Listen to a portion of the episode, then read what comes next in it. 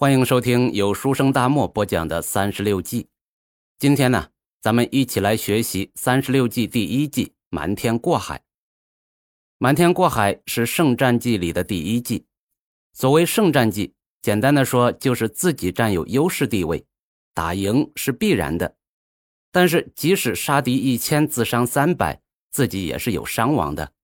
那么利用一些计谋减少自己的伤亡也是有必要的。争取做到自己零伤亡。大唐贞观十七年，高句丽造反，李世民御驾亲征高句丽。那如果绕到东北啊，路途遥远，那从山东坐船过去就近很多。但是大军到了山东要过海的时候就犯难了啊？为啥呢？这山西长大的李世民呢，他怕水，不敢上船。大将薛仁贵就让人把船给围起来。看上去像个房子，然后呢，让李世民进房子吃饭。后来等李世民反应过来，他们已经在大海上了。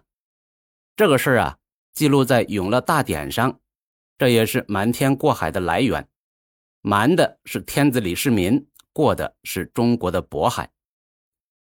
瞒天过海记的原文是这样说的：“背舟则易带，常见则不宜，因在阳之内。”不在阳之对，太阳太阴。那翻译成现在的话啊，所谓瞒天过海，就是故意一而再、再而三的用伪装的手段迷惑、欺骗对方，使对方放松戒备，然后突然行动，从而达到取胜的目的。这阴阳啊，往哲学上追，就要追到易经啊，咱们不细讲。简单的说，阴就是真实目的。但是是藏起来的，阳呢，就是想让对方看到的，等对方看多麻痹了，再把真实的目的放出来。咱们来看一个历史案例：公元五八九年，隋文帝杨坚要统一中国，就大举攻打陈国。这陈国的都城啊，在建康，也就是今天的南京。长江天险可不是容易过的，虽然大隋建了很多大的战船。但是强攻的话呢，会死不少人。于是隋朝将领贺若弼就先把大船给藏了起来，然后经常组织沿江守备部队调防。每次调防都命令部队大张旗鼓、张扬声势，目的呢，就是为了迷惑陈国。陈国起初以为大军将至，就派了大部队守在江边准备迎战。可是不久又发现这是隋军守备人马调防。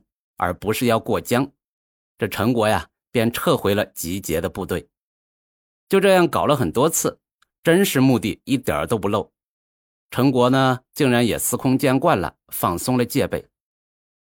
最后一次，贺若弼大军启用了藏起来的大船渡江而来，就如同天兵压顶，很快就灭了陈国，统一了中国。啊，这就是贺若弼用的瞒天过海之计。他天天用调防麻痹陈国的将领，除了把他们的大船给藏了起来，还把要过江这个目的也藏了起来。瞒天过海的瞒呢，不是目的，过海才是目的，瞒只是手段。而大家需要注意的是，这里的瞒和欺上瞒下的瞒有很大的区别。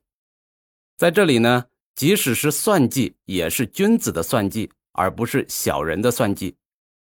比如在商战中运用各种信息迷惑对手，最后自己抢占商机，可以算是君子算计；但是如果挂羊头卖狗肉，那就算假冒伪劣了。欺上瞒下，完全就是小人行径，不要学哦。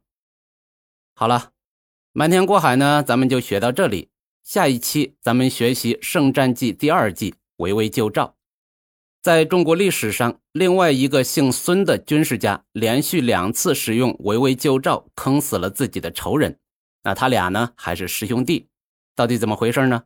下一期咱们揭秘。关注我不迷路，下期很精彩哦。